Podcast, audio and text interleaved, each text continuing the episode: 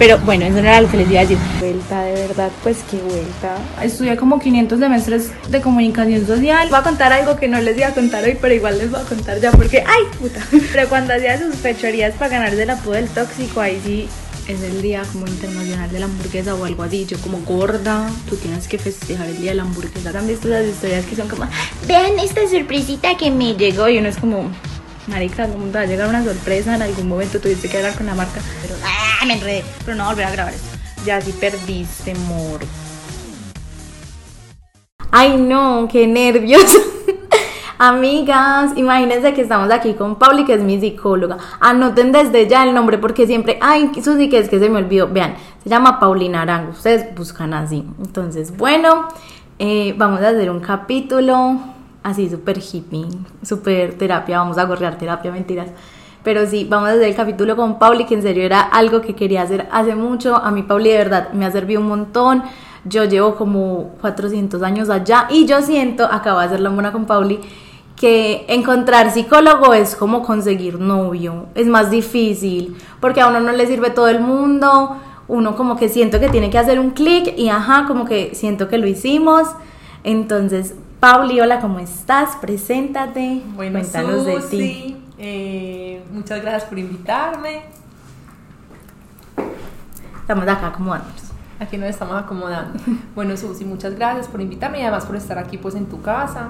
Eh, sacar este espaciocito, si me habías ya dicho, me habías invitado muchas veces, pero no habíamos sacado como el espacio.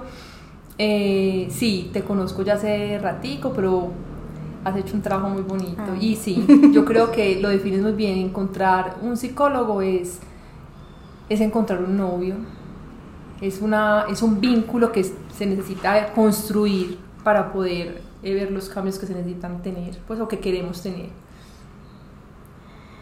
Sí, y es también como mero proceso eso. Pero bueno, ahí vean que Pauli me sacó el tóxico. Vean, eso es datazo. Bueno, hoy eh, vamos a hablar. Estamos todas nerviosas, pero no, porque estamos nerviosas y nosotras somos lo más de conversadoras. Pero. Si pudiéramos grabar una consulta. Sí. ¿Qué pasaría si grabáramos una consulta? El chismecito. Pero bueno, sino que no sé cómo empezarlo, porque bueno, les voy a contar como el chisme así rápido. Pauli, o sea, como que a mí la terapia con Pauli me parece súper buena porque Pauli como que ella también hace constelaciones. Entonces, aparte ya tiene unos muñequitos que no sé cómo se llama, pero ella le tiene un nombre porque ya me lo dice, a mí se me olvida. Ah, bueno, listo. ¿Cómo se llama? Susi, ¿tú cómo llegaste a mí? Eh, porque, pero yo te contaba esa historia por María Isabel. Que yo le dije a María Isabel, es que imagínense que yo tengo una amiga que literalmente su trabajo es como buscarle trabajo a la gente. Entonces como que a ella le llegan convocatorias, hojas de vida y cosas así. Y yo le dije como que, ay, necesito que me recomiendes una psicóloga, pero literal, lo, ella le debería conseguir marido a uno. Lo que yo te decía ahorita, como que yo le dije, necesito que me recomiendes una psicóloga y que esa psicóloga que me recomiendes sea la que necesito porque ya estoy cansada de tantear psicólogas. Y me dijo como, bueno, déjame lo pienso y, me, me mandó tu perfil. A uno de Instagram. Yo creo que sí. Por Instagram, bueno, listo. Sí, bueno, yo soy psicóloga formada en la Escuela Clásica del CES, eh, súper apasionada por este tema, la psicología, el comportamiento humano. Y pasaron los días, Susi, y claro, como en mis búsquedas, eh, volví a las constelaciones familiares, porque yo conozco las constelaciones familiares hace muchísimos años, porque yo como tú también soy comunicadora. Y eh, he sido una buscadora incansable de tesoros internos y perdido seguramente. Entonces, eh, estudié comunicación y estando estudiando comunicación y en mis búsquedas también de psicólogos, de terapeutas y todo, eh, conocí las constelaciones familiares de la mano de dos grandes aquí en Medellín que se llaman Margarita Herrera y John Jairo Saltarriaga. Ellos son Sabia Medellín, Corporación Sabia. Incluso con ellos me formé en constelaciones familiares en convenio con CUDEC México. Entonces eh, yo los conocía, yo hacía talleres con ellos, bueno, y antes de empezar a estudiar psicología incluso, yo pensaba, ¿será que me formo en constelaciones? Pero como que no había una formación como específica, porque además las constelaciones tienen mucho la mala mirada, como de la pseudociencia, no alcanza a estar como en esa clásica psicológica de, las que, de la que yo vengo, del CES, como rígida, donde tiene que haber un método científico, tiene que ser observable, cuantificable, aquí no, las constelaciones familiares es un abordaje, digamos, terapéutico, es toda una filosofía de vida eh, creadas por Bert Hellinger, que es eh, un alemán que se murió en el 2019 y pues dejó este legado para la humanidad. Entonces, sí, claro, ¿qué hago yo con las constelaciones familiares? Yo las traigo a la consulta y como ese abordaje o como esa herramienta, como ese método, son muy poderosas y están al servicio de la psicoterapia, pero sigo siendo una convencida, Susi, que la, la psicoterapia es el plus. ¿Por qué? Porque es que uno para poderse transformar necesita hablar, necesita ponerle palabras a lo que está sintiendo. Entonces, eh, trabajamos con los muñequitos, son de Playmobil. Eso. No son Lego, sino Playmobil. Los muñequitos de Playmobil incluso no se consiguen aquí en, eh, en, Medellín y en Colombia sí se consiguen, pero es difícil. Entonces se consiguen pues en otras partes del mundo. Son muy lindos eh, porque nos dan muchísima información. Entonces eso es lo que hacemos en la, en la consulta. Pero más allá como que sea la constelación completa dentro de la sesión, lo que hacemos muchas veces, tú te has dado cuenta, es mover esos muñequitos. Como en el contexto. En el contexto de una situación particular, hacer como un movimiento familiar o un movimiento con la situación que tú traes a consulta, porque eso es movimiento de nuestro inconsciente. Ese es el inconsciente en movimiento. Entonces tú puedes reconocer qué es lo que pasa contigo en cierta situación y por qué actúas de esa manera, te descubres de acuerdo como al diálogo que hacen esos muñequitos y a lo que ese muñequito o lo que tú proyectas en el muñequito. y a mí, a mí eso me parece muy teso porque acá voy a buscar una foto y voy, voy a ponerla en historias para explicarles, pero es como que es literalmente lo que dice Pauli, como todo un sistema, porque entonces tú pones, no sé, tú sacas un muñequito que va a representar, no sé, a tu papá y lo pones eh, a la izquierda y entonces el muñequito que sacaste tenía una espada. Entonces, eso como que cuando ya lo estás tratando como con el contexto, con la situación específica, eh, digamos que si estás como en un tiempo presente, es que suena súper raro, pero es como que si tú estás diciendo como que, ay, no, estoy brava con mi novio porque tal cosa pero entonces cuando haces este ejercicio es como que, ay, realmente estás brava con tu novio o estás brava con tu papá y, y también por, por, la forma en la que lo pusiste y no sé, como que la espada significa tal cosa, o sea, es, es raro, pero ajá. A mí me preguntan mucho eh, sobre estas constelaciones familiares y yo les digo, es que yo no sé explicarlas, es que esto hay que vivirlo. Esto hay que vivirlo, Susi. No solamente en el contexto de, de, la psicoterapia, en el contexto del consultorio, que muchas personas lo hacen con, con muñequitos dentro del consultorio, como lo has hecho tú muchas veces, como también hacerlo presencial, que muchas veces te he invitado, tienes que ir, nos reunimos, no, porque tú puedes ser observadora, participante en un primer momento, entonces nos reunimos los jueves y hacemos constelación grupal. Nos, y entonces llega un grupo de personas que se desconocen y la persona que va a constelar su tema eh, tiene su tema y tiene al servicio ese grupo y ese grupo es desconocido para esa persona y busca a los representantes de su familia o de su situación ahí en el grupo sin decirles incluso quién es quién y hay un movimiento muy lindo del alma porque eso es, eso es un movimiento del corazón del alma como cada uno lo consiga Ay, pues igual si quieren como chismosear un poquito más se pueden ver esa serie de mi ah, otra yo Sí, sí, porque están tan revolucionarias y como tan de moda las constelaciones familiares por la serie Mi Otra Yo de Netflix, que además es un homenaje que le hacen al grande creador de las constelaciones que es Bert Hellinger eh, y es ya llegó pues hasta Turquía, Oriente, entonces sí es una serie que vale la pena ver. Son constelaciones.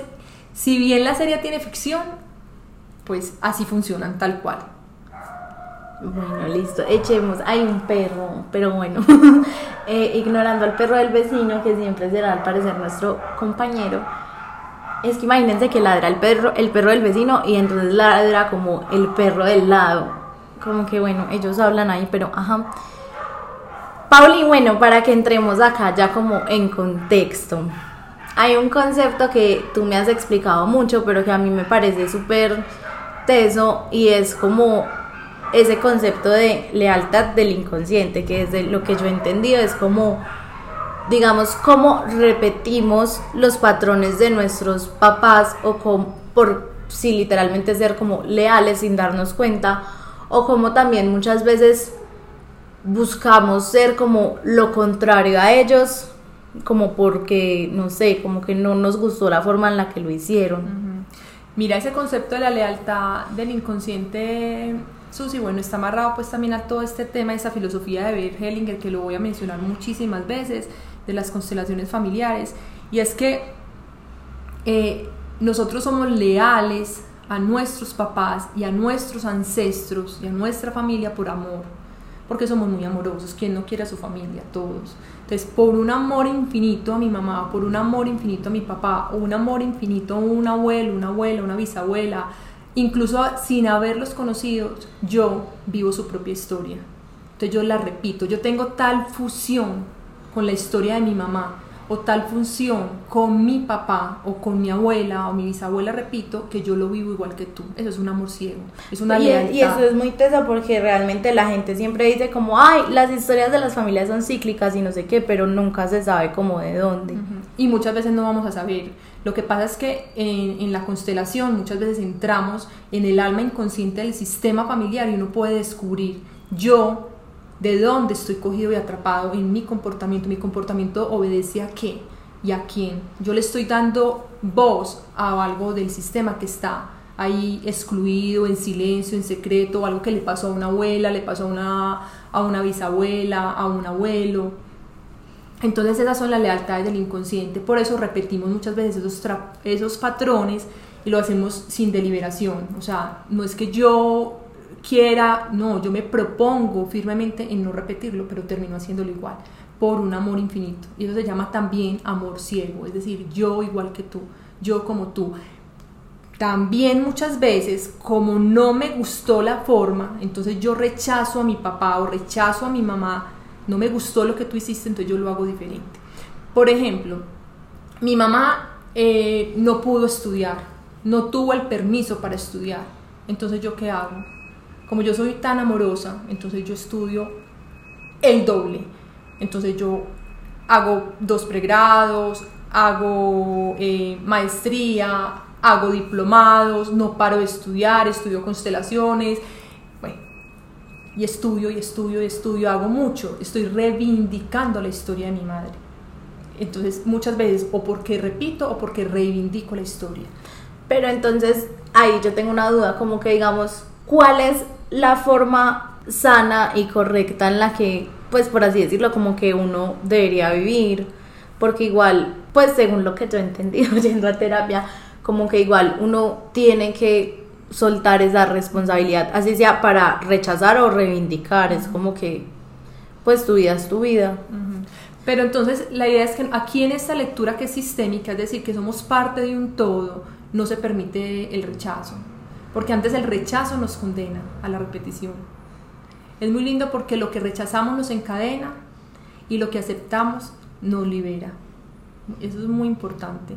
Entonces, si yo vivo en un rechazo, estoy condenada con más ganas a repetirlo. Y si no lo repito, lo vivo en otro escenario y sufro en otro escenario, o sea, haciéndolo diferente. Por ejemplo, una mujer muy ejecutiva, Susi, yo creo que yo te he contado antes, ella es muy ejecutiva, ella se propuso que ella iba a estudiar mucho y que iba a salir adelante porque su mamá era muy amargada y su mamá todo el día era una manteca en la cocina y así la nombra y es un rechazo profundo a esa mamá y a los papás nosotros no los podemos rechazar porque nos dieron la vida y es lo más grande y esta es la premisa básica de todo esta, de este fundamento eh, filosófico incluso y es la vida tiene el rostro de la madre vida es madre, madre es vida, entonces yo no puedo rechazarla. Entonces, claro, esta mujer rechaza a su madre, no le gusta porque es una manteca en la cocina, ella tiene la oportunidad de hacerlo diferente, pero entonces llega a consulta porque está hasta aquí, me dice, de, los millennials, de estos pelados de hoy día que no hacen nada y son unos vagos y que, mejor dicho, incumplidos con sus tareas y además cargada de un montón de informes de oficina.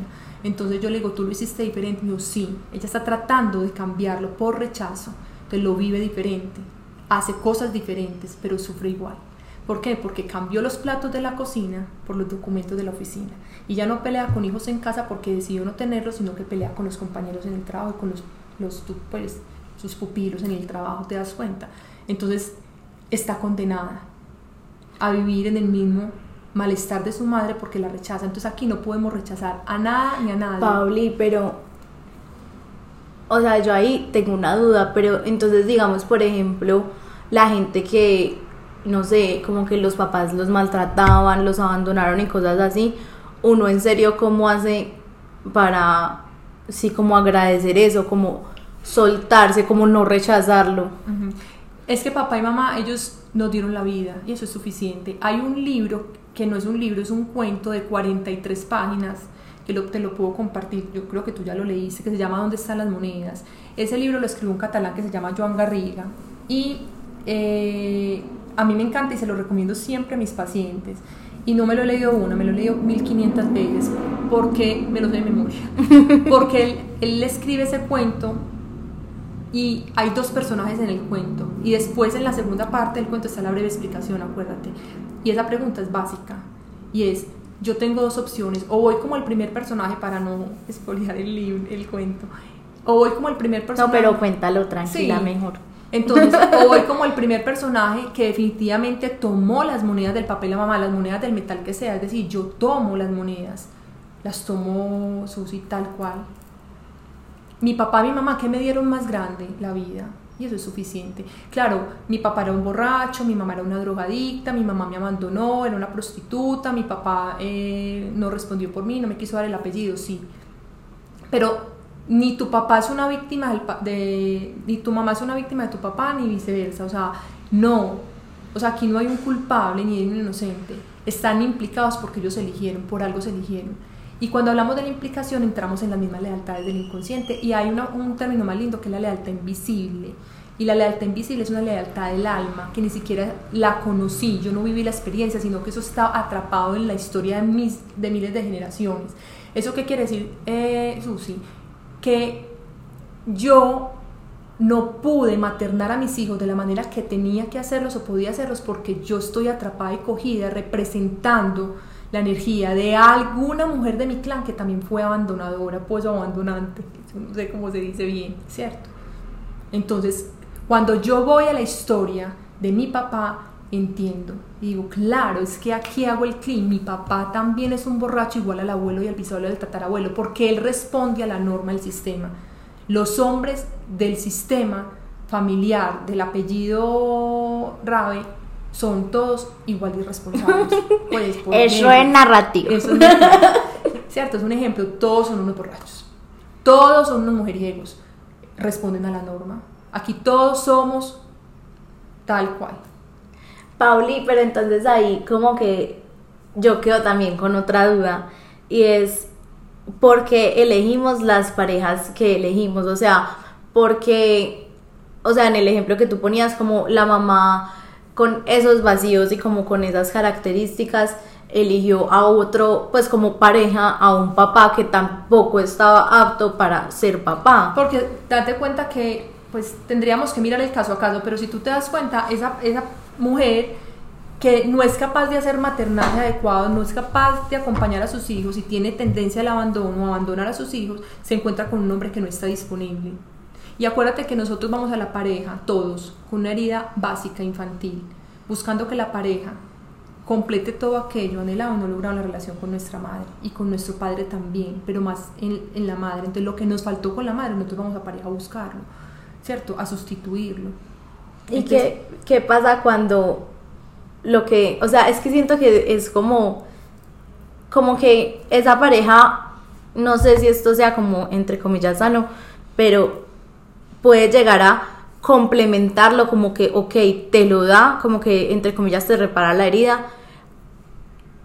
Esa es su Versus. esa es la ilusión. Esa es la ilusión, pero cuando esa pareja lo único que hace es como, digamos, recordar la herida, como volver a, a tocar ahí. Porque creo que esto yo lo he hablado como en otros capítulos, y es que, digamos, por ejemplo, cuando yo salí de mi relación tóxica, con Pauli, yo al final ya ni siquiera, o sea, no, no suena como de forma cruel, pero no es cruel, sino que como que yo a esa persona ya ni siquiera la veía como, ay, este bobo hijo de puta, aunque sí, eh, sino como esta persona abre esta herida en mí.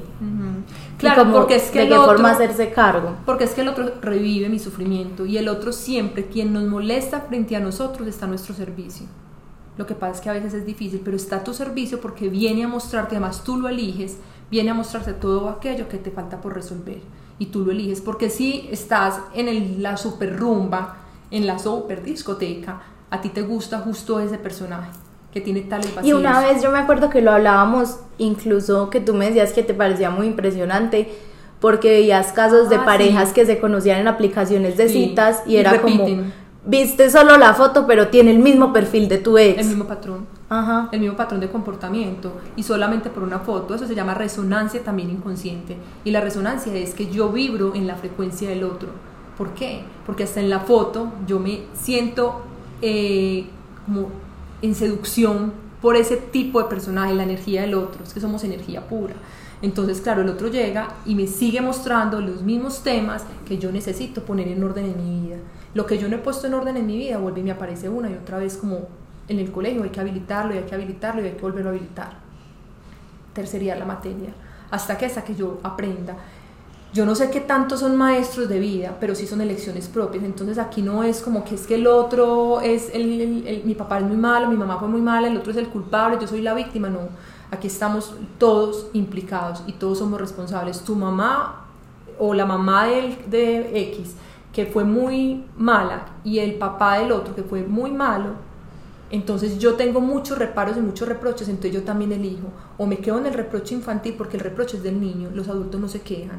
Escucha mucho y escuchémonos siempre. Cuando yo estoy con una persona que está todo el tiempo en queja, es un niño atrapado en un cuerpo adulto. Porque el, el adulto está empoderado, tiene fuerza. Entonces no está todo el tiempo reclamando afuera lo que papá y mamá no le dieron. Y quiero retomar el cuento porque entonces, claro, cuando yo estoy en el primer personaje, yo estoy en el reclamo. Ah, no, es en el primer personaje yo voy por la vida suelto, relajado, porque tomé las monedas de mi papá y mi mamá, recibí todo lo que me dieron sin reparo, sin reproche, sin, sin queja alguna. Ellos hicieron lo que pudieron con los recursos que tenía, que esa es una frase muy cliché de ahora. Entonces, eso es lo que me pueden dar. Las monedas son del metal, así sean de lata.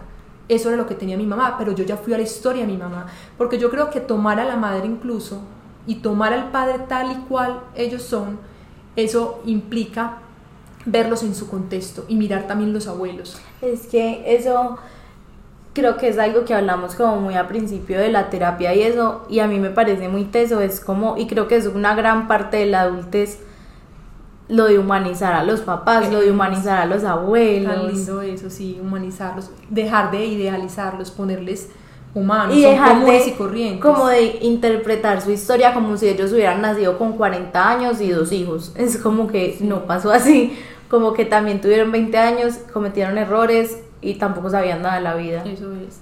Tu mamá hay que ponerla en el contexto de que ella es una mujer común y corriente, que fue una adolescente y que le faltó papá y mamá y le faltó mucha conexión materna temprano, cuando tenía 7, 8 añitos, cómo fue eh, su primera comunión, se la celebraron, cómo fue la llegada al mundo, cómo fue vivir con sus hermanos, eh, a la llegada de uno u otro hermano, porque son familias muy numerosas, entonces claro, quedó a la deriva, no la miraron, entonces ese vínculo con la madre hace que tu mamá sea la mujer que es. Entonces, claro, ella no te puede maternar como tú hubieras querido que lo hiciera. Entonces, ahí queda. Entonces, cuando yo puedo ir a la historia de mi papá, de mi mamá, de mis abuelas, de mis abuelos, entonces yo puedo ir comprendiendo. Entonces, en un primer paso comprendo y luego que comprendo integro.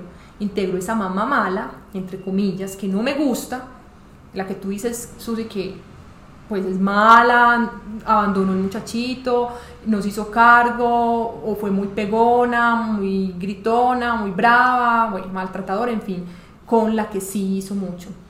Porque para que nosotros estemos aquí haciendo lo que estamos haciendo, tuvieron que pasar muchísimas cosas también muy buenas. Lo que pasa es que tenemos una gran tendencia a ver lo malo, ¿cierto? Entonces yo integro la mamá mala con la buena. Cuando yo hago ese, esa integración de esas dos polaridades, mala y buena, en- y digo, esa señora o ese papá es el mismo señor, el malo con el bueno, yo empiezo a estar un poquito más tranquila y voy llegando a la gratitud, que es lo que necesitamos llegar, pues a ese personaje al que le estoy hablando del, cuento, con gratitud infinita por todo lo que me dieron, entonces la vida fluye maravillosamente, voy tranquilo, me encuentro parejas más saludables, menos tóxicas, eh, el trabajo fluye, encuentro amigos chéveres, puedo viajar, el dinero fluye, porque es que el papá y la mamá en el corazón tienen un montón de implicación, es decir, quien tiene a su mamá en el corazón, Susi, y a su papá en el corazón, los ojos le brillan, le brillan, es súper lindo. Quien tiene a su mamá en el corazón tiene salud, tiene bienestar, es abundante, eh, tiene pareja.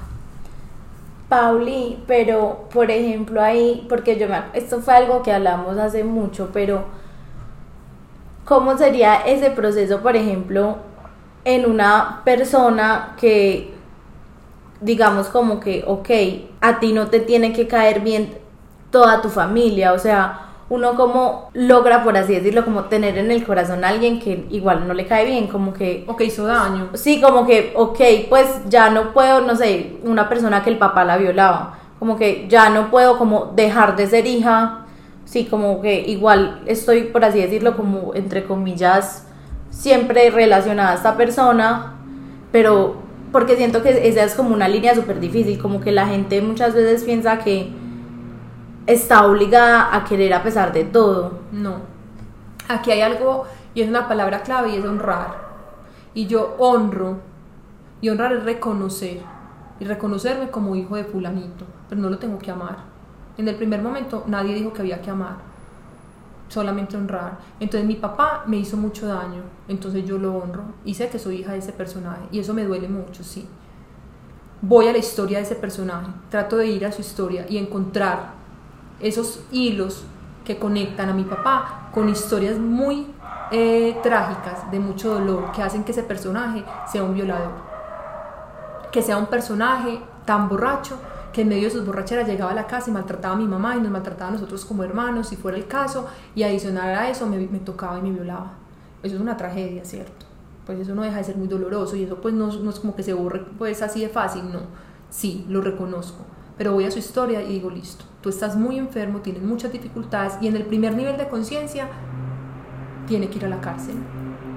Así de sencillo, porque para eso, gracias a Dios, existe la ley y está la justicia. Entonces usted se va para la cárcel, así sea mi papá, tiene que pagar porque usted cometió un delito. Y en otros niveles de conciencia yo ya voy más atrás y digo, sí, ahora entiendo papá, pero no tienes que amarlo, simplemente honrarlo y reconocerlo. Y uno puede tomar distancias saludables cuando uno tiene papá y mamá difíciles y relaciones familiares a veces tóxicas, es el término de moda, yo también puedo tomar distancias saludables.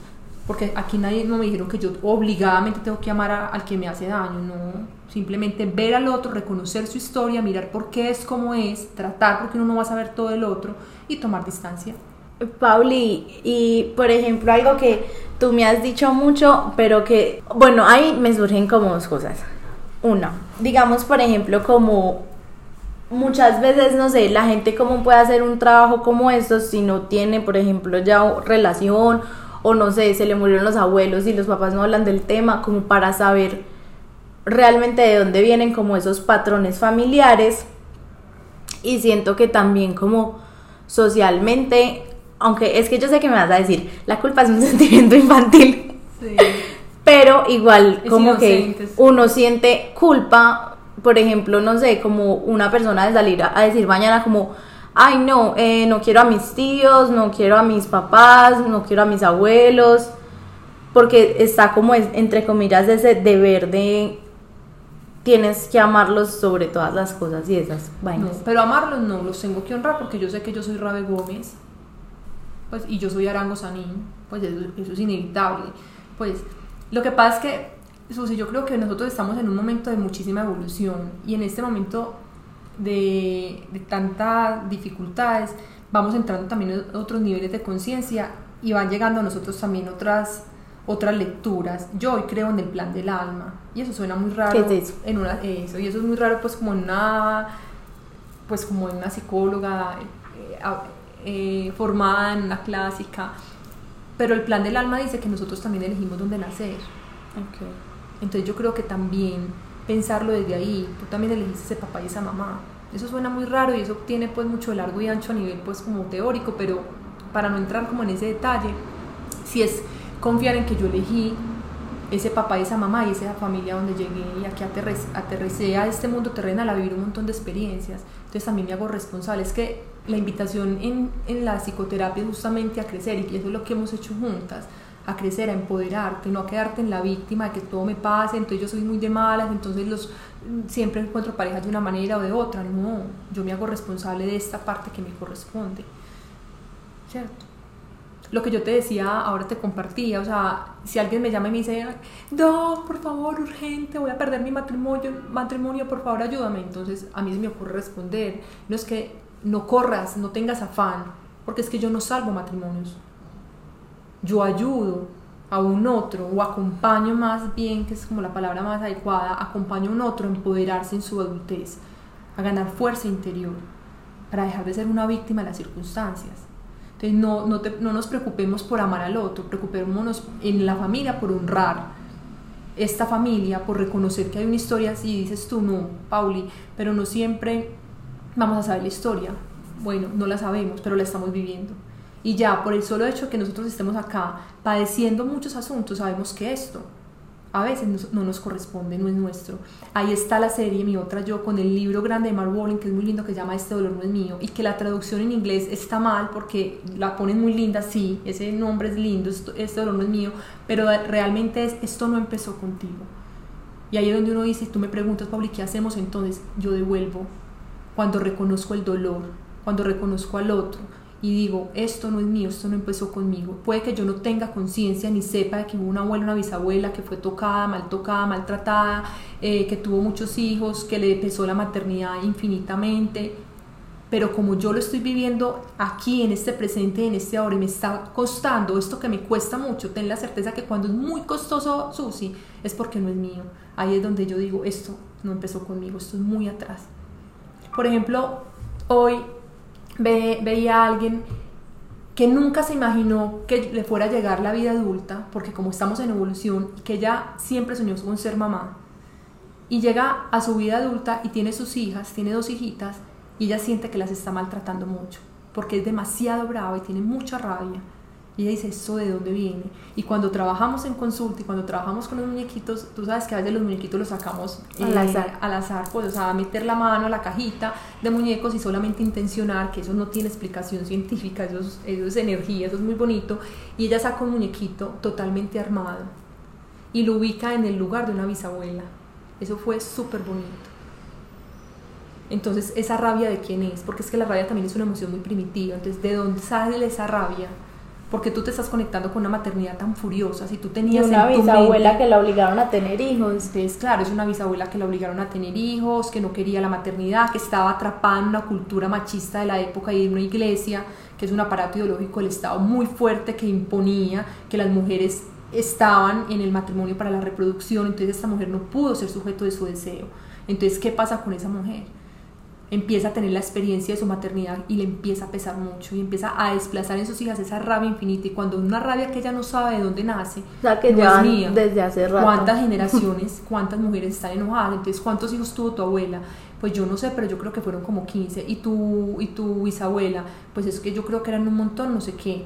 ¿Y tu mamá cómo te maternó a ti? Mi mamá vivía furiosa, echaba cantaleta también todo el día Ah, ya entonces se da cuenta cómo vamos pasando de generación en generación una rabia en el maternaje. Entonces yo llego a mi maternidad cargada de buenas intenciones, pero cuando menos pienso estoy atrapada y cogida por la energía y la norma del clan. ¿Cuál es la norma del clan? Aquí las mujeres maternamos con mucha rabia y con mucho dolor. ¿Ves? Con mucho dolor quizás, porque acuérdate que la rabia es un dolor congelado, la ira es un dolor congelado. ¿Cómo así? Yo no lo sabía. Sí, porque el, dolor que no se habla, que no se expresa, se encapsula. Entonces, ¿cómo sale en forma de rabia? Además, y es esa gente que está furiosa por la vida y no nadie le ha hecho nada. Está llena de dolor. Paulina, uno cómo suelta todo Entonces, ahí es donde uno, cuando lo reconoce, por eso hacemos procesos psicoterapéuticos, por eso están las constelaciones familiares, por eso existen hoy tantas alternativas y todas son válidas. O sea, hoy por hoy se habla de todo: está el Reiki, está yo vea yo no sé cuántas manos, pues yo, eh, está barras, eh, bueno, un montón de, de alternativas. Hay que hacer muchas cosas. Estamos en un momento que la vida nos pide mucha evolución, entonces hay que hacerlo todo. Pero para mí sí el privilegio de la psicoterapia es porque en el proceso no tiene que ser largo y eterno, yo voy encontrando esos puntos ciegos en los que tengo que trabajar y poner en orden en mi vida. Entonces, claro, cuando yo me doy cuenta que esto es de mi mamá, que esto es de mi abuela, que esto es de mi bisabuela, entonces yo lo devuelvo. Y yo le digo, abuelita, esto no es mío, esto es muy pesado, esto me pesa mucho, es una carga muy pesada y yo soy muy pequeña para hacerme cargo y lo dejo contigo. Entonces voy y me conecto con mi hija y le puedo decir, hijita, lo siento mucho, esto no es mío. Y ahora entiendo por qué estoy tan enojada. Yo me hago cargo de resolverlo con quién, con mi mamá, con mi abuela, con mi bisabuela. Y empiezo el trabajo. pero te libero a ti de esta energía y de este enojo, porque este enojo no es contigo, hija. Ya sé de dónde viene. Entonces empiezo a elaborarlo y a trabajarlo. Ay, no. Y es lo que tú has hecho todo este tiempo, ir dejando con quien pertenece aquello difícil que te pesa. Estaba acá reflexionando. Sí, ella sí la vi, vi en la cara, está, está meditando. sí, pero, ay, no. Estoy, no, estoy acá muy pensativa. Ahora bien, entonces quiero como retomar el cuento, Ay, que sí. es como el, el básico. ¿Cuál es el segundo personaje del cuento? El segundo personaje es aquel que va por la vida peleando con las monedas. Entonces nos hemos todos visto en eso, en ese personaje. Entonces somos súper exitosos, conseguimos el trabajo que queremos, conseguimos el carro, la casa, la beca, nos casamos con el hombre que queremos, conseguimos los hijos que queremos, pero con un esfuerzo pasado, pues es sobreesforzado y nunca será suficiente y siempre quedará faltando el centavo para el peso. Y siento que también es como esa, esa energía o ese tipo de persona que siempre está reclamando, como que, y yo, o sea, yo entiendo que obviamente como que, ok, no todo es culpa de uno, pero asimismo también siento que igual estar todo el día como, ay, pobrecita yo, que pesar de mí, ¿por qué me pasa esto? Y como, ay, qué rabia que tal persona se equivocó. Es, es como la amiga que no tiene amigas, o sea, como que uno la conoce y no tiene amigas y después uno deja de ser amiga de ella y uno dice como, ay, pues por eso no tiene amigas, como que, Víctima, sí, como que todo el mundo tiene la culpa menos ella. es víctima. Y no hay nada más horrible que uno estar a toda hora rodeado de una persona quejumbrosa que está en la víctima porque no está en el adulto, está en el niño. Y tampoco está en el presente, pues está en el pasado quejándose de que lo que fue. Y, no Y en, ser. en estos días vi una frase que me gustó mucho y era como tu pasado te necesita ah no la dije mal tu, pre- eh, tu futuro te necesita más que tu pasado. Y yo siento que muchas veces tenemos como esa energía súper Cargada. car- pues sí como demasiado intencionada hacia ese pasado. E incluso si uno lo mira también de cierta manera como todos estos ejercicios de constelación de psicoterapia y eso son literalmente eso, como soltar el pasado, pero yo no sé si sea como algo cultural o qué, que estamos súper enfocados en, en lo que ya fue. Sí, entonces ese, ese personaje se queda atrapado en una historia, haciendo muchas cosas extraordinarias para construir el futuro que quiere. Y es, es- es- ahí te interrumpo porque eso me parece un patrón súper importante como de hablar, porque pues no sé, ah, yo he sido, he estado ahí y siento que gran parte de la gente que yo conozco también, y es como, no sé, como cuando a uno le gusta un man y uno es como, pues es que yo soy su mejor opción porque yo todos los días le digo, hola, ¿cómo estás? y no sé, y estoy pendiente de si le fue bien en el parcial, de si no sé qué, cómo siguió la abuelita y como que, y tú me lo decías, como que, como esa necesidad como de sobredar para poder también reclamarle al otro y también como para poder, como, como decir, como no, es que te tienes que quedar conmigo por esto. Pero porque estoy haciendo Como tantos que- esfuerzos. Ajá, y, y, y donde quedan también como los límites sanos. Ay, no. Es que por eso esto es un proceso. Porque imagínense uno en una sesión de, de ángeles, o en una sesión de astrología, o en una sesión de constelaciones, o en una sesión de psicoterapia incluso, resolver toda una vida. No, no ¿no? Por eso es importante, porque mira que nosotros somos seres humanos de varias dimensiones. Entonces hay que trabajar temas. Mira, ahí tocaste un tema. Entonces, claro, yo por qué doy tanto, ese dar tanto, ¿qué significa? ¿cierto? Porque aprendí a hacer cosas tan extraordinarias para poder ser amada. Entonces uno empieza Ser ya a revisar visto. y ser visto por el otro. Entonces ahí empezamos también a trabajar desde el proceso cómo se desarrollaron o cómo se aprendieron los vínculos tempranos. ¿Con quién? Con la madre. Porque la madre es súper importante en este proceso. Desde la psicología incluso, la madre es súper importante porque los vínculos de apego tempranos inician con la señora que nos dio la vida. ¿Quién nos recibe al llegar a la vida? La mamá. Y dependiendo de cómo fue ese recibimiento, cómo fue esa llegada de nosotros, qué tantos recursos internos emocionales tenía esa mamá, qué disponibilidad tenía, qué tanto apoyo, qué tanto consuelo, qué tanto puerto y refugio seguro fue para nosotros, qué tanto nos vio, nos apoyó, qué disponibilidad emocional tuvo, qué tanta calma nos ofreció en medio de nuestras pataletas, qué tanta regulación de nuestras emociones fue esa señora. De ahí se desarrolla, se desarrolla esa personalidad nuestra. Por ejemplo, ese dar excesivo. ¿Por qué? Porque entonces si yo no tuve tanta respuesta por parte de ella, o ella fue muy ambivalente en el cuidado, unas veces estaba muy querida, otras veces era muy gritona, unas veces iba para la oficina y priorizaba su trabajo y otras veces estaba muy disponible. Entonces en esa ambivalencia yo puedo aprender a vincularme con el mundo desde mucha ansiedad y mucha preocupación. Entonces mi vínculo, mi apego con la vida misma, o sea, mi modelo internalizado de apego es ansioso y preocupado. Entonces yo voy a mis relaciones con ansiedad y preocupación. Entonces yo aprendí que tengo que ser una niña muy buena, muy juiciosa, muy obediente, muy dadivosa, muy querida, muy extraordinaria para que los otros me puedan amar. Entonces yo voy al trabajo y empiezo a manejar una ansiedad profunda para que mi jefa me vea, para sobresalir en la reunión y en la junta directiva y me sobre Yo tengo una amiga que le va a tirar la indirecta acá, que le pasa full eso, en el trabajo y siempre es como, en estos días me llamó como no, quiero renunciar, como que me siento súper explotada, que no sé qué, y yo me quedé como pues amiga, es que te puedes ir de esa oficina, pues desde el trabajo, pero es que es lo mismo que te pasaba en tu trabajo anterior y te está pasando acá y seguro en el próximo te va a pasar porque tú te cargas eso contigo, o sea, como que tú sientes que tienes que llegar y, resolverle todo a lo de todas las áreas y obviamente pues también ya como aterrizándolo a la vida del día a día, como que a ti tampoco ningún jefe te va a decir, ay no, no trabajes más, no, para ellos mejor, a, él no le importa que usted esté sanando ahí un trauma, pues ni siquiera sanándolo. Alguien esta mañana atendí muy temprano porque está en Australia y, y entonces de verdad le dije, ¿tú sí creíste de verdad que porque ibas a llegar a Australia la vida se te, iba a cambiar. Por el contrario, por el contrario, o sea, tú llegaste allá con más retos, porque ya no estás en tu tierra natal, ya no tienes el refugio del puerto seguro que, entre comillas, es Colombia para ti, estás en, estás en otro país lejano. Entonces uno va con su maletica de herramientas a donde vaya, con retos pues, distintos. Entonces, claro, pero ¿por qué? Porque yo me relaciono con el mundo y esa es mi personalidad. Yo voy haciendo mucho para que el otro me ame. Aprendí así, con mi mamá.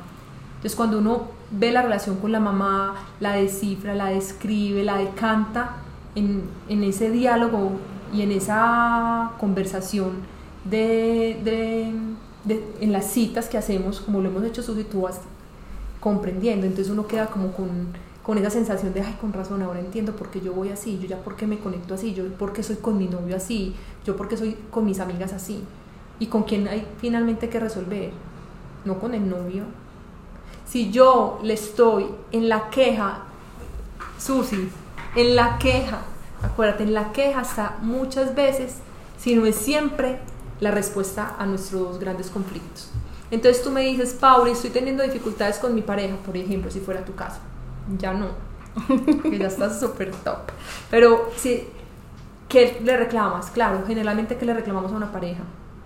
Disponibilidad, atención, cuidado, presencia, que me priorice, que me vea, que no me dejen visto, que, no me, que, me, que es que no me llamó, que es que prefirió a, a los amigos que a mí, etcétera, Susi.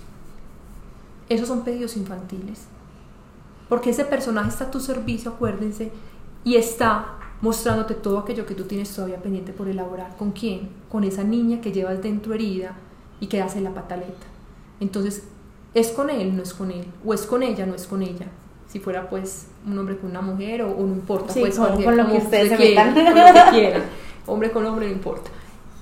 No es con el otro, es conmigo. El otro me está mostrando mi herida, me está invitando a mirar lo que me hace falta por resolver si yo no me sentí priorizada siendo una niña, fácilmente llego a una persona que no está disponible emocionalmente para mí y la que voy a reclamar que me priorice, mírame, es que tú no me miras, es que prefieres tus amigos, es que tú no me estás viendo, es que tú no me atiendes, es que tú prefieres tu trabajo, es que tú te prefieres a tu papá, tú prefieres a tus hermanos, tú nunca estás para mí, ¿ves?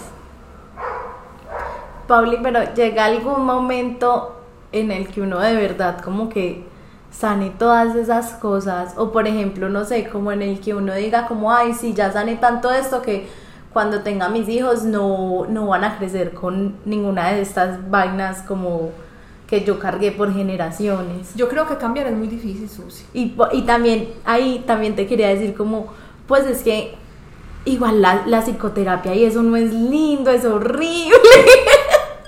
Ay, no, y yo, ay, no, y yo a veces, yo voy donde Pablo y yo soy como que, ay, no, no, yo no quiero pensar, yo quiero que me digan como, mire, ya, tómese esto o esto de esta forma mágica, como que va a estar bien. Sí.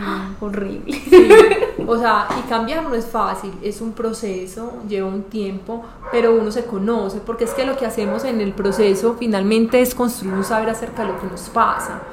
Entonces, uno se conoce y ya uno sabe. Entonces, lo que antes dolía deja de doler, porque ya sabes. Ya te, ya te pillas. Es que ese ahí está como... Como que ya te identificas del ya, patrón. Ya tú sabes, entonces ya ahí estoy pintada. Ya te puedes hasta reír de ti mismo y ahí estoy pintada. Le estoy pidiendo al otro X, que eso no es con él.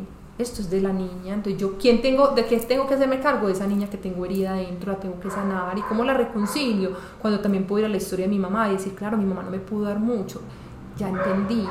Ay, mi papá no me pudo dar, pero es que mi mamá tampoco recibió de su mamá porque es que la abuela tampoco estaba disponible.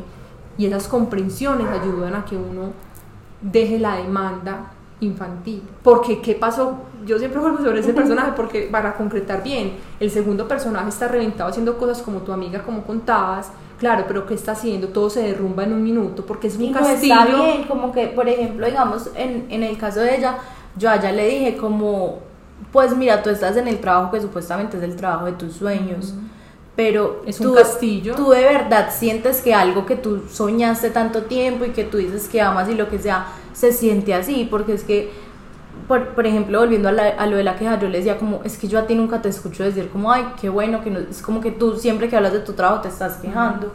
Claro, porque lo está haciendo en sobreesfuerzo, compensando, no lo está haciendo, eh, no es fluido, ¿cierto? Entonces, ese castillo lo tiene muy construido, pero empieza a caerse. Se empieza a caer porque le falta un fundamento. Y el fundamento está, y la energía y la fuente de energía más grande que tenemos es papá y mamá en el corazón. Los tenemos que reconciliar con la historia que tenemos con esos dos señores que nos dieron la vida. Entonces, claro, uno puede construir un castillo, pero es un castillo en naipes, es un castillo que se derrumba muy fácil, Susi. Y eso es lo que le puede estar pasando a tu amiga y a miles de personas que nos están escuchando. O sea, así es. Así es. Entonces, sí, pero es sobreesforzado. No fluye naturalmente. En cualquier momento eso se cae. Entonces ahí empiezan las depresiones, eh, las ansiedades profundas, las amarguras, el dolor. En cualquier momento se cae porque estoy buscando afuera quién me dé las monedas que mi papá y mi mamá no me pudieron dar. Y no hay nadie en el mundo que pueda entregarnos lo que ellos dos no pudieron darnos. Es imposible. Y si no nos lo dieron ya, pues ya no podemos retroceder el tiempo. Entonces yo ya me encargo como un adulto responsable de dármelo. Pero con gratitud por lo que ellos me dieron. Y si fueron muy malos, gratitud porque me dieron la vida. Y algo tuvieron que haber hecho medianamente bien para que yo hoy sea la persona que soy. y seas una persona que realmente se está Y que- cuestionando sí. eso. Porque yo creo que el simple hecho de, es que yo no me acuerdo, ah, bueno, era, era una cosa de la maternidad, que no sé por qué me salió en estos días, pero que era algo como tipo, como el simple hecho de que te preguntes si estás siendo una buena mamá, te hace ya una buena mamá. Es una reflexión. Y yo pienso que el plus del ser humano es la capacidad reflexiva, por la capacidad de pensarnos. Pauli, pero entonces, yo sé que no me van a dar respuestas mágicas, pero igual yo sigo preguntando cosas como si me las fueran a dar. Uno, ¿cómo hace para no sentir?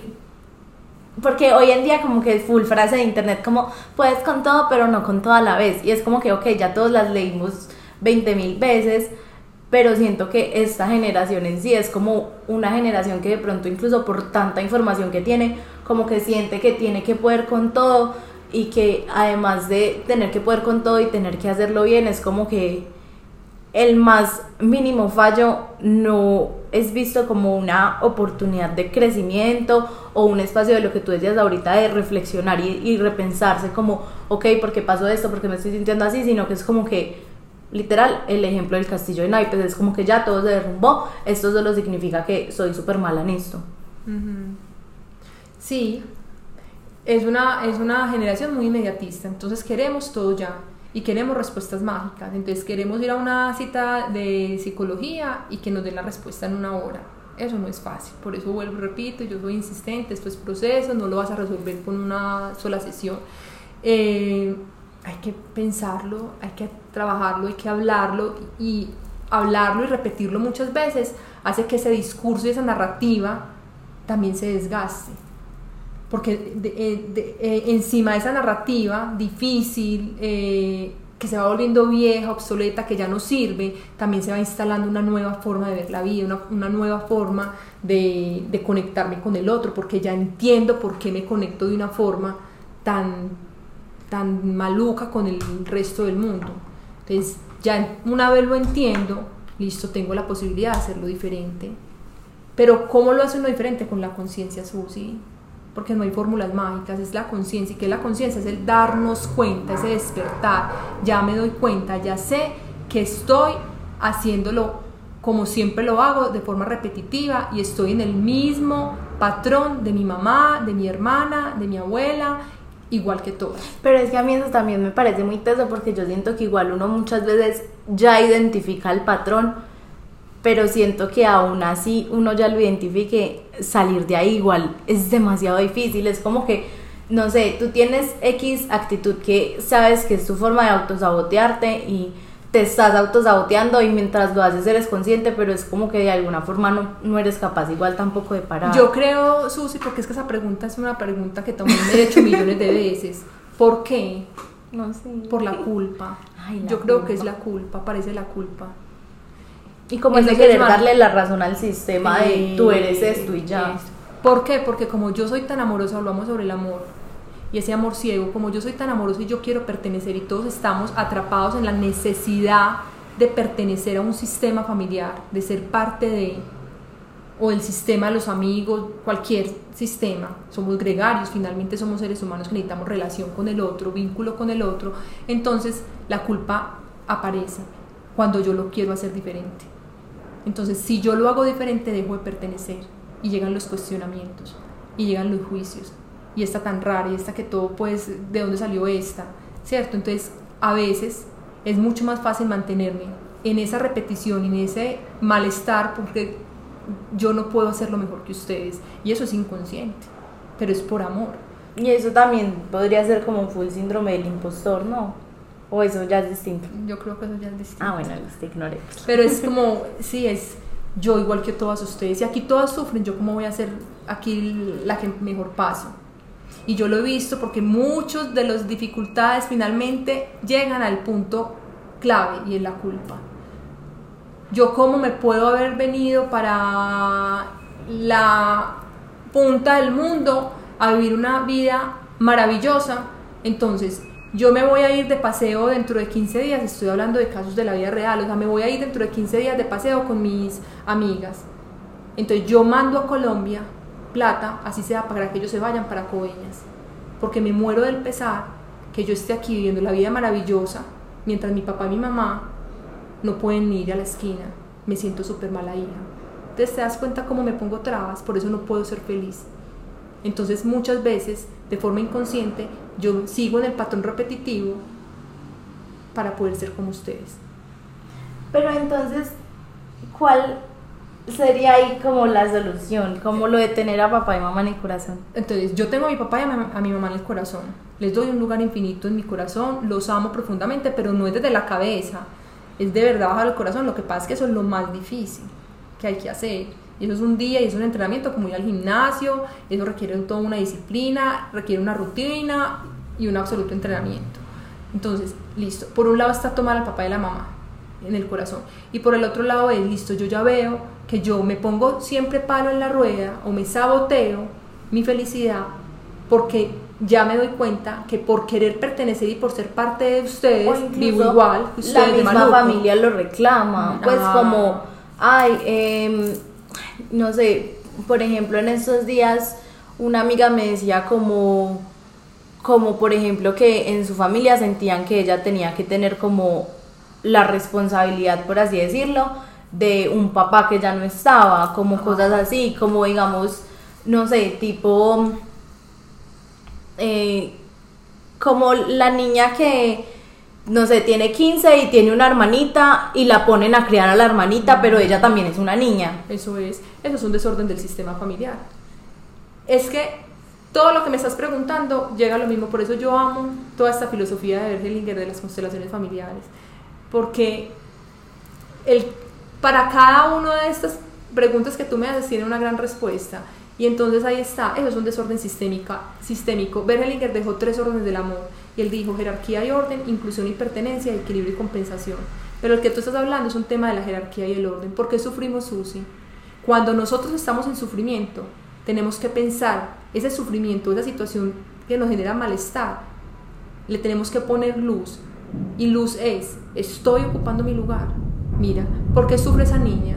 Porque tiene que ser un adulto. porque, le, porque está hurtando o quitándole el lugar al padre. El padre se fue o se murió y esa niña ¿qué hace? Pareja simbólica y energética con la madre, pierde su lugar. Entonces dejó de ser la hija para serle el esposo de la madre. Eso es un desorden. Y como yo en mi familia no lo he visto, no lo, porque la dinámica lo permite, lo aprueba, lo valida porque así sirve. Entonces cuando llego a la empresa tengo muchas dificultades porque entonces yo no respeto la autoridad, porque yo no sé ocupar mi lugar. O porque como yo estoy casada ya simbólicamente con mi madre, a mí me cuesta mucho estar en pareja. Y cuando estoy en pareja, pues no soy la pareja. Pues ya tengo pareja. No estoy casada pues con mi mamá ya. Y ya no tengo hijos pues. ¿Te das cuenta? Porque uno cómo hace pasar en doble relación. Entonces por eso es tan importante el orden y la jerarquía, cuál es mi lugar, qué lugar ocupo, por eso es tan importante trabajar, trabajar tantos asuntos que tenemos que trabajar. Y el segundo es la inclusión y la pertenencia. Todos en, en, la familia tienen derecho a pertenecer, el mismo derecho. Los borrachos, los drogadictos, los ladrones, los criminales, los que robaron, los abusadores, eh, todos tienen el mismo derecho a pertenecer las ovejas negras que a veces excluyen porque justamente por eso las excluyen, porque pues lo que hicieron genera mucha vergüenza. Tienen el mismo derecho a pertenecer. Eso no quiere decir que no haya justicia ni ley. Si usted mató a alguien, tiene que pagar cárcel. Si usted violó niños, tiene que pagar con cárcel. Si robó una plata, tiene que pagar con cárcel porque cometió un delito. Pero en otro nivel de conciencia más evolucionado, en esta lectura, vamos a mirar ese personaje, por qué hace lo que hace, con qué está implicado, está tomado, atrapado por la energía de qué ancestro, qué fue lo que pasó. Y el tercer orden del amor es el, el equilibrio y la compensación y es tomamos la vida de papá y mamá que es muy grande, la devolvemos, no, no tenemos cómo devolver, entonces la pasamos con vida. Eso que tú haces, Susi, con toda esta comunidad tan grande de brazos del día, eso es vida. Tú no tienes hijitos hoy, no.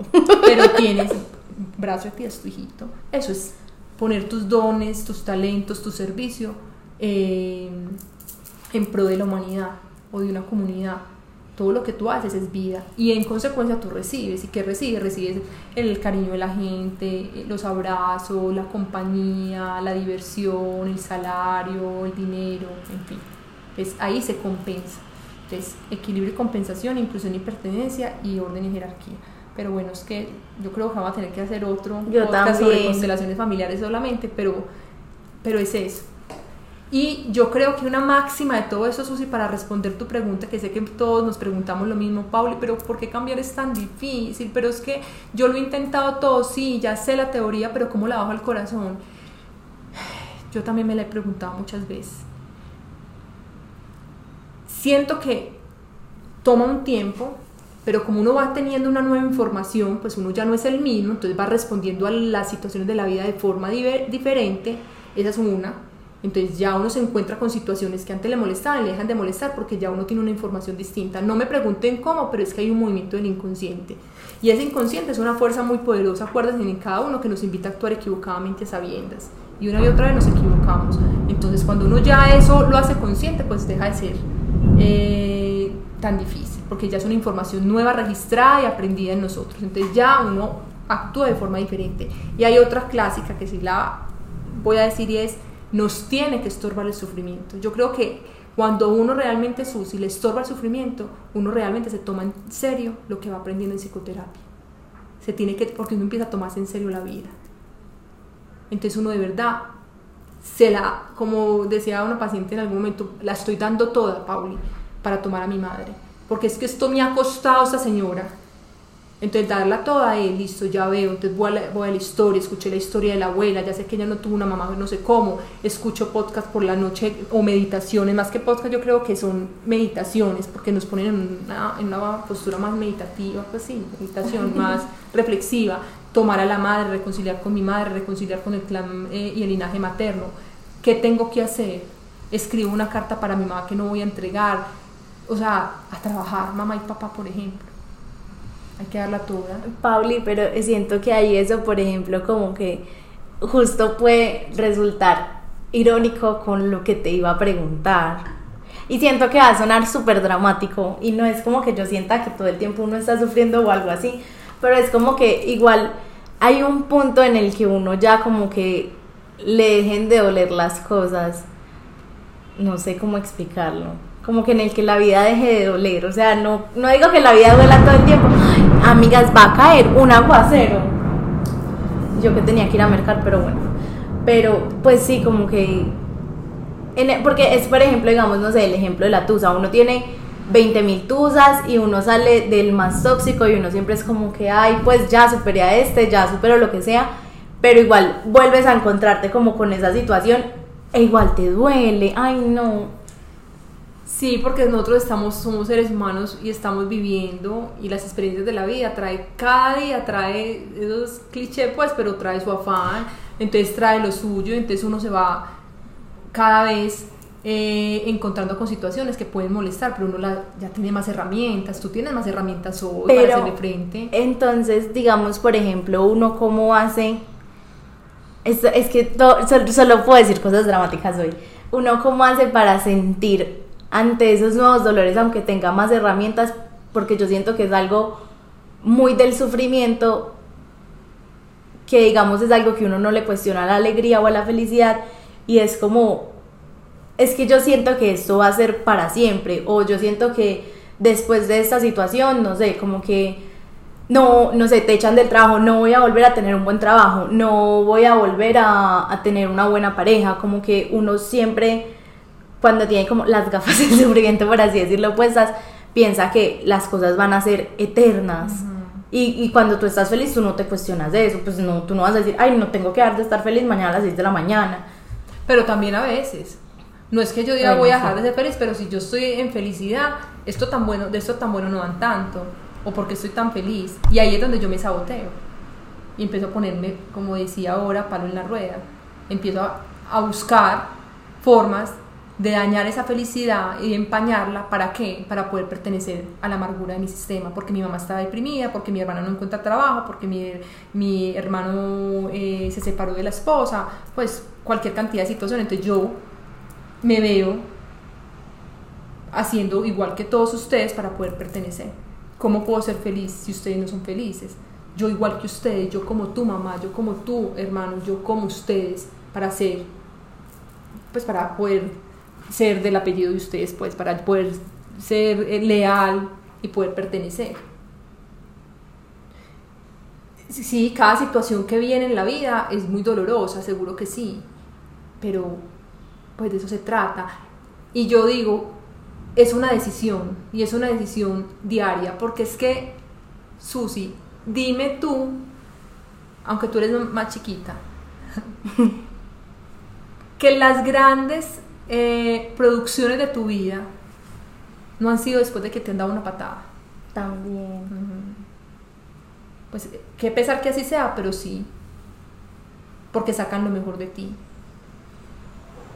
Sacan lo mejor de ti. La mejor versión tuya siempre sale de, de cuando te has como tallado en el dolor o digamos en el sufrimiento. ¿Por qué? Porque si no, no tomas decisiones. A veces a la vida las tiene que tomar. Entonces yo tengo una relación muy tóxica, yo sé que yo no estoy bien ahí, que me ponen millones de cachos y yo me quedo en esa relación y no la dejo y no me funciona y yo no soy capaz de, de, tomar la decisión hasta, que la, hasta que de verdad el otro la toma.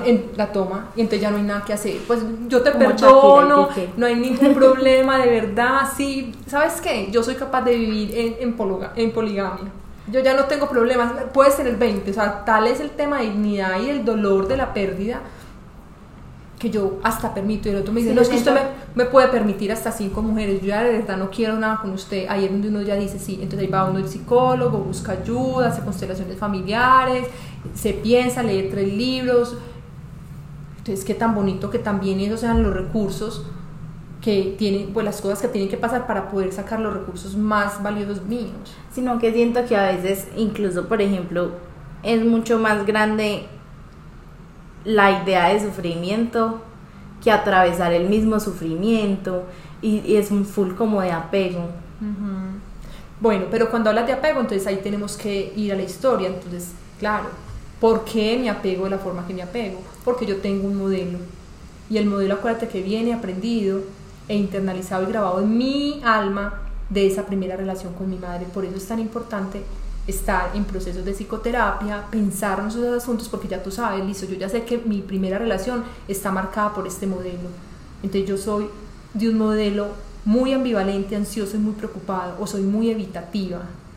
Yo no me vinculo porque tengo mucho miedo al sufrimiento, o voy por la vida con mucha confianza y con mucha seguridad básica. Voy con la vida con un modelo más seguro. Entonces, ¿cómo voy en la vida? Entonces, yo ya me reconozco y ya sé, entonces ya sé que si yo sufro de una ansiedad profunda, ese es mi modelo. Entonces, ya entendí que no es el otro, no es la pareja, no es el jefe el que me está poniendo el estándar alto, son mis propios asuntos los que yo tengo que mirar. Entonces me pienso en relación con quién, vuelvo con mi madre. Y como yo ya no me puedo ir para la casa de mi mamá o porque mi mamá está muerta, yo no me puedo ir para el cementerio a desenterrarla, yo tengo que empezar a decir, listo, entiendo a mi mamá. Mi mamá no lo pudo hacer diferente, entonces ya de grande yo empiezo a hacerme cargo. Ay, no. Yo creo que vamos dejando así porque Paulina tiene que ir a recoger el hijo y luego terminarle en psicoterapia porque nos No. robamos a Pauli mucho tiempo. Pero yo creo que sí es lo que tú dices, es que esto, esto da, pues, Sí. sí para terapia de años, en capítulos más. Pero, ay, no, Pauli, gracias por venir, en serio. y sí, Susi. ay, no. Queda uno así como con un montón de preguntas. Con un montón, pero, pero qué rico porque dejamos abierta la reflexión y las posibilidades de buscar ayuda y nos tenemos que pensar, o sea, estamos en una época donde hay que pensarnos, no podemos estar como todavía dormidos. ¿no? Películas para ver de esta lectura, para comprender, Coco, Ay, Encanto, eh, serie, Mi Otra Yo. Yo me acuerdo que cuando yo empecé terapia contigo acaba de salir Encanto y tú eras como, tienes que verte Encanto. Sí, sí, porque definitivamente es poder ver eh, cómo funcionan los sistemas familiares y cómo nosotros estamos eh, inmersos en esas dinámicas de familia que a veces nos someten tanto a la repetición y a tanto dolor. Entonces, Susi, no, muchas gracias por invitarme. eh, bienvenidos. Diles Tienes que ir a te. Ah, bueno. Entonces en Instagram estoy como arroba psicóloga Paulina Arango Sanín, ¿cierto? Y eso ya hay como con todas las redes. Eh, el celular también, el celular sí, pues es abierto, es 321-211-8710. Y mm, ya, son como, como el contacto Listo. directo. Eso sí, pidan cita con tiempo porque yo estoy embalada porque no, no me, me fui de viaje y no tenía Quedamos, cita pero, guardada. pero no, pero no sé si está en la, en la En la rosca. Bueno, y, y ya, yo creo que, que más. Bueno, tienen que ir a Constelaciones, nos reunimos los jueves en Sao Paulo Plaza, en el auditorio, generalmente el sótano 2, los jueves a las 7 de la noche, es súper bonito el encuentro porque eh, hacemos constelaciones tal cual en mi otra yo, pues no es en la ficción de la serie, pero es muy bonito ese encuentro de constelaciones familiares para que sepan de qué se trata, cómo es esa dinámica. Mm, Y es una, un abordaje terapéutico demasiado bonito y lleno de, de valor y de, y de profundidades. Y el que está ahí, así no haga su propia constelación, aprende y se mueve, porque que esté uno ahí no es una casualidad. Entonces también bienvenidos a ese espacio y Susi, muchas gracias por Ay, invitarme, ti, abrazo de ti. Yo tengo como una última cosa, cuando conocí a Susi, yo le decía, Susi, ¿tú qué haces? Yo pregunto, Susi, ¿tú qué haces? Yo tengo un blog de mujeres. Y yo, ah, bueno. Susi, otra vez, un blog de mujeres, nunca me decía yo, pues casi que no sé qué, quién era mi Susi. Ay, era un secreto. Era un secreto. Bueno,